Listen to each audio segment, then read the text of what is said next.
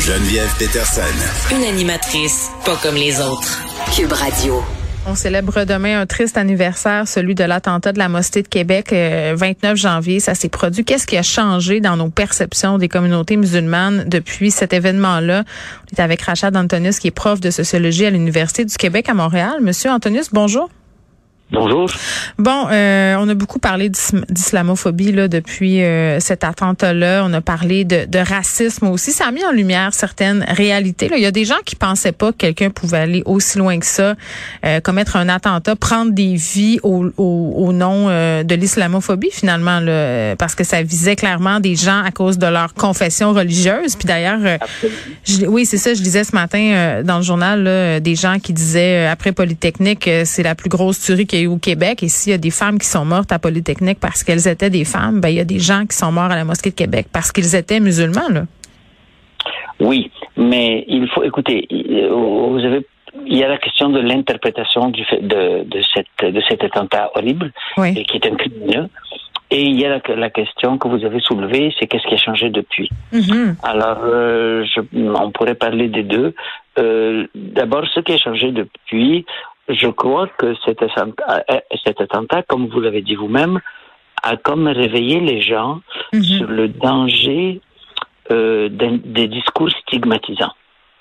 Il y avait, avant cet attentat, les gens pouvaient très facilement s'engager dans des discours très stigmatisants, euh, surtout dans certains médias populistes, euh, et euh, ridiculiser tout ce qui avait trait à l'islam et aux pratiques mm. religieuses, euh, exprimer une sorte de, de, vraiment d'hostilité. Oui, de dédain. Dédain, hostilité, stigmatisation, euh, rapprochement qu'on faisait. On, dès qu'on voyait une femme avec le voile, on rapprochait ça de ce, ce qui se passe en Afghanistan, par exemple. Oui. Mais il y avait des amalgames et, il y avait des préjugés qui étaient bon largement partagés. Là, vous dites que les chroniqueurs et chroniqueuses de certains journaux ont leur rôle à jouer. C'est ce que c'est ça que je comprends. Et, et, je crois que qu'il y a eu une prise de conscience, y compris par certains de, de ces chroniqueurs. Mais ça se peut très bien. juste après euh, euh, cet attentat, mm. certains chroniqueurs avaient écrit, on dit, on doit faire attention. Euh, c'est vrai que peut-être ce qu'on dit était peut-être a peut-être contribué mm. à, à, aggraver la chose. Donc moi, je crois qu'il y a eu depuis une prise de conscience, et il faut souligner aussi qu'il y a eu un immense mouvement de solidarité qui s'est exprimé dans presque tous euh, les milieux sociaux, c'est-à-dire au niveau des politiciens, au niveau des, des, éditorialistes, au niveau des écrivains, dans les universités, dans les associations étudiantes. Les jeunes sont devenus beaucoup plus sensibles à ça. Euh, euh, et donc, il y a une prise de conscience. Maintenant, il reste encore des, des, des lieux, des zones où le discours stigmatisant est très présent. Alors, euh, avant. Donnez-nous des exemples, euh, Monsieur Antonius. Oui, je vais, je vais, j'y arrive. Mais je veux juste spécifier que je vais discuter la question de la loi 21 séparément. Ok, je ne veux pas mêler. Euh, elle, elle, a un lien avec ça, mais, mais il faut la penser autrement. Alors, dans, quand je parle de discours stigmatisant, je parle surtout des réseaux sociaux. Et il y a une chose qui m'a frappé. Il y, a, il y a, deux choses qu'il faut souligner dans, ces, dans les réseaux sociaux. C'est que la plupart des gens qui écrivent, si vous regardez toutes les insultes qui sont dites envers les musulmans, par exemple, euh, vous vous souvenez sans doute de euh, cette annonce de Home Depot où ils voulaient recruter des gens, ils ont mis une femme euh, voilée euh, dans leur annonce. Et ça avait déclenché une, une, une, vague incroyable de propos haineux envers les musulmans. Mm-hmm. Mais ce qui était euh, caractéristique, c'est deux choses qu'il faut souligner, c'est que la plupart de, de, ces commentaires, vous regardiez, il y avait trois, quatre fautes de grammaire par ligne. OK? Donc, ça venait de gens qui étaient moins scolarisés que la moyenne, moins dans des positions euh, de, euh, de, de, de cadre ou de responsable. C'était, c'était, ça venait d'un, de certains milieux très populaires, très peu scolarisés ou mal scolarisés. La deuxième chose à dire. excusez-moi, le, quand même, Monsieur Antonius, je pense pas que ce soit je sais pas, je, je, mets quelques bémols sur ce commentaire là concernant l'éducation des gens et, et, le racisme envers les communautés musulmanes. Là, c'est pas parce qu'on n'a pas été longtemps à l'école ou qu'on fait des fautes de français qu'on est un raciste. Non, non, non. Tout ce que c'est pas ça que je dis. Je fais pas cette association. Je dis que Ben, on dirait. les- l'expression, l'expression de de de d'hostilité très forte Ouais. ne venait plus dans des réseaux sociaux, mais pas de groupes ou d'institutions ou, ou, euh, en place ou de. C'est pas de- dans la bouche des politiciens. C'était une grogne populaire. C'est ce que vous voulez dire. Une grogne très populaire. OK, parfait, parfait. Merci. C'est ça que je voulais dire. C'est une grande populaire qui ne se retrouvait pas dans les dans les institutions de l'État. OK. D'accord? Donc elle est elle est comme limitée dans dans certains milieux et dans dans ces mêmes milieux, vous aviez la même grogne contre n'importe quoi, contre la police, contre le trafic, contre les et Oui. ce que je voulais Des gens dire, qui chialent en général. voilà, c'est exactement ça que j'essaie de dire. C'est que vous avez des gens qui chialent en général de façon Oui. très agressive contre tout le monde. Et donc, je disais ça pour ne pas surinterpréter ces formes d'hostilité. Ça veut dire ils sont hostiles envers les musulmans, oui, mais ils sont hostiles envers à peu près tout aussi. Alors, je voulais juste comme limiter le, le comment dire ça? Mais vous vouliez circonscrire euh, justement à quel point c'était important ou pas, mais, mais c'est sûr que quand ça se passe sur les médias sociaux et que les médias euh, s'emparent euh, de ces commentaires-là, en font des nouvelles, ça, ça met une loupe peut-être grossissante sur cette Absolument. ouais. Et, et, et ce que ça nous fait dire aussi, c'est qu'il y a beaucoup de travail d'explication, de communication, de, de, de combattre les stéréotypes. Euh, et cela, indépendamment de ce qu'on peut penser de la loi 21, je pense qu'il y a un message très important à passer. C'est que les femmes qui veulent porter le voile, elles ont le droit de le porter. Elles, elles, elles ont droit à la dignité, elles ont droit au respect, elles ont droit à fonctionner comme des citoyennes partout. Et, il, et, et cette, idée d'associer tout le temps le voile à l'islamisme, à un conservatisme extraordinaire, ça, je pense qu'il faut combattre cette tendance-là. Mais vous pensez que la loi 21 exacerbe ça?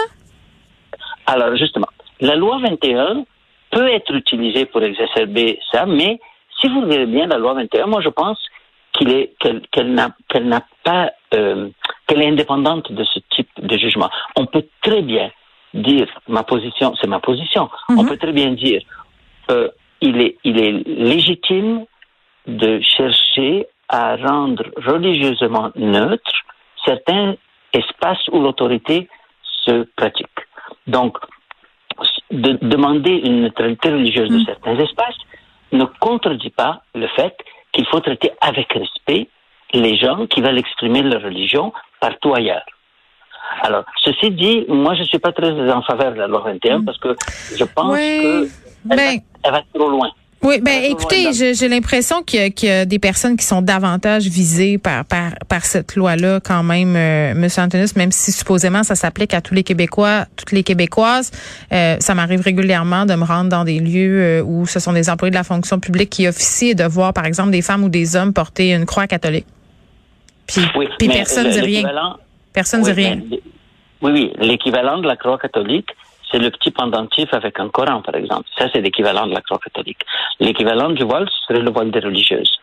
Vous voyez, il faut, il faut pas comparer des choses incomparables. Là. Ben, c'est Euh, un symbole religieux là pour moi le ben pour moi le voile on est pas euh, est pas plus grave en guillemets ou plus ostentatoire qu'une grosse croix dans le cou là. On est tellement habitué d'en voir. Mais, oui, mais on voit aussi des, des, des Corans accrochés en pendentif. Ouais. c'est pas du même. Ceci dit, moi, moi, je suis d'accord avec vous sur une chose, c'est que le, les, les, les effets néfastes de, de cette loi, ce que je voulais dire, c'est que je considère Mm. pas l'intention de la loi comme étant raciste. Cependant, je pense qu'elle va inutilement trop loin, dans le sens où ces effets négatifs dépassent de loin le, le, le, le, le- Mm. la supposée Ouais. dans- Ben- conséquence du port du voile. Pensez-vous que pensez-vous qu'il y a un certain détournement ou euh, en ce sens où vous le dites là, je pense pas que le désir du gouvernement c'était d'avoir des pratiques racistes mais que c'est récupéré et que ça donne lieu à une certaine discrimination? Oui, peut-être, mais vous savez ce qui, ce qui cause l'hostilité euh, envers les musulmans, je ne crois pas que, à la limite, on pourrait dire que la loi est une expression d'une certaine méfiance des musulmans. On pourrait le dire. Mais on ne peut pas dire qu'elle la cause. Pourquoi? Parce que en- au moment où on discutait la loi, le nombre d'attentats faites au nom de l'islam à, l'échelle mondiale et dans des pays européens était très grand aussi. Ces attentats-là sont une cause de peur beaucoup plus grande que la loi elle-même. Maintenant, la loi, on, peut dire, je, comprends l'argument qui dit, ah, attention, la loi est l'expression de quelque chose. Je ne suis pas d'accord, mais, mais, ça a du sens. je le comprends. Ceci dit, je reviens à mon idée. Je crois que la loi, les effets négatifs de la loi sont beaucoup plus grands que les effets négatifs de ne pas avoir, hmm. de ne pas l'étendre aux enseignantes. Si on Donc, vous, vouliez, vous voudriez un accommodement raisonnable pour les enseignantes qui portent le voile? Je ne n'appellerais même pas ça un accommodement raisonnable. Je dirais simplement une politique réaliste dans, la, dans le. On joue avec les mots ici, là, c'est la même affaire. Ce n'est pas l'accommodement raisonnable a un sens juridique très précis. Hmm. Euh, euh je pense qu'il ne faudrait pas que la loi soit étendue aux enseignantes. Point. Hmm. Et que elle le fait de l'étendre aux, aux, enseignantes hmm. mélange les cartes, mêle les cartes beaucoup et, et, et, rend le débat sur l'islamophobie beaucoup plus difficile. Et donc, pour revenir à l'essentiel, je sais que votre temps est limité, mais pour revenir à l'essentiel, moi je dirais qu'il faut euh, l'exigence la plus importante que je vois maintenant, c'est d'apprendre à traiter les citoyens musulmans, y compris ceux qui sont religieux, qui mhm. de façon respectueuse. Ils ont droit à la dignité, ils ont droit à être traités avec respect, même s'ils sont conservateurs, même si ce n'est pas la tendance générale de, de la société. Ben, en autant qu'ils commettent pas euh, des gestes qui vont à l'encontre de nos lois, comme euh, ce qu'on a pu voir euh, dans l'actualité récemment avec des attaques envers des femmes et tout ça, mais ce n'est qu'une infime minorité. Là, je veux le préciser quand même. Là. mais ce que je retiens aussi, c'est que vous, vous êtes dans cette conviction que les attentats de Québec ont quand même fait évoluer la société québécoise et que les préjugés peut-être envers l'islam sont moins grands depuis ce temps, si je puis me permettre. Je crois que oui. Ce n'est pas, on n'est pas rendu au bout du chemin. Non, non, mais ça, c'est sûr. Oui, oui. Mais je pense, je pense que, évidemment, c'est un, événement très, très malheureux qu'il faut, euh, on espère qu'il va jamais, jamais se reproduire, euh, et qui est grave et qu'il faut commémorer. Euh, et il faut commémorer la mémoire des victimes. Très bien. Voilà. Rachel Antonius, merci beaucoup de nous avoir parlé, qui est prof de sociologie à l'Université du Québec à Montréal. Cinq ans, ce triste anniversaire qui souligne les attentats de la mosquée de Québec.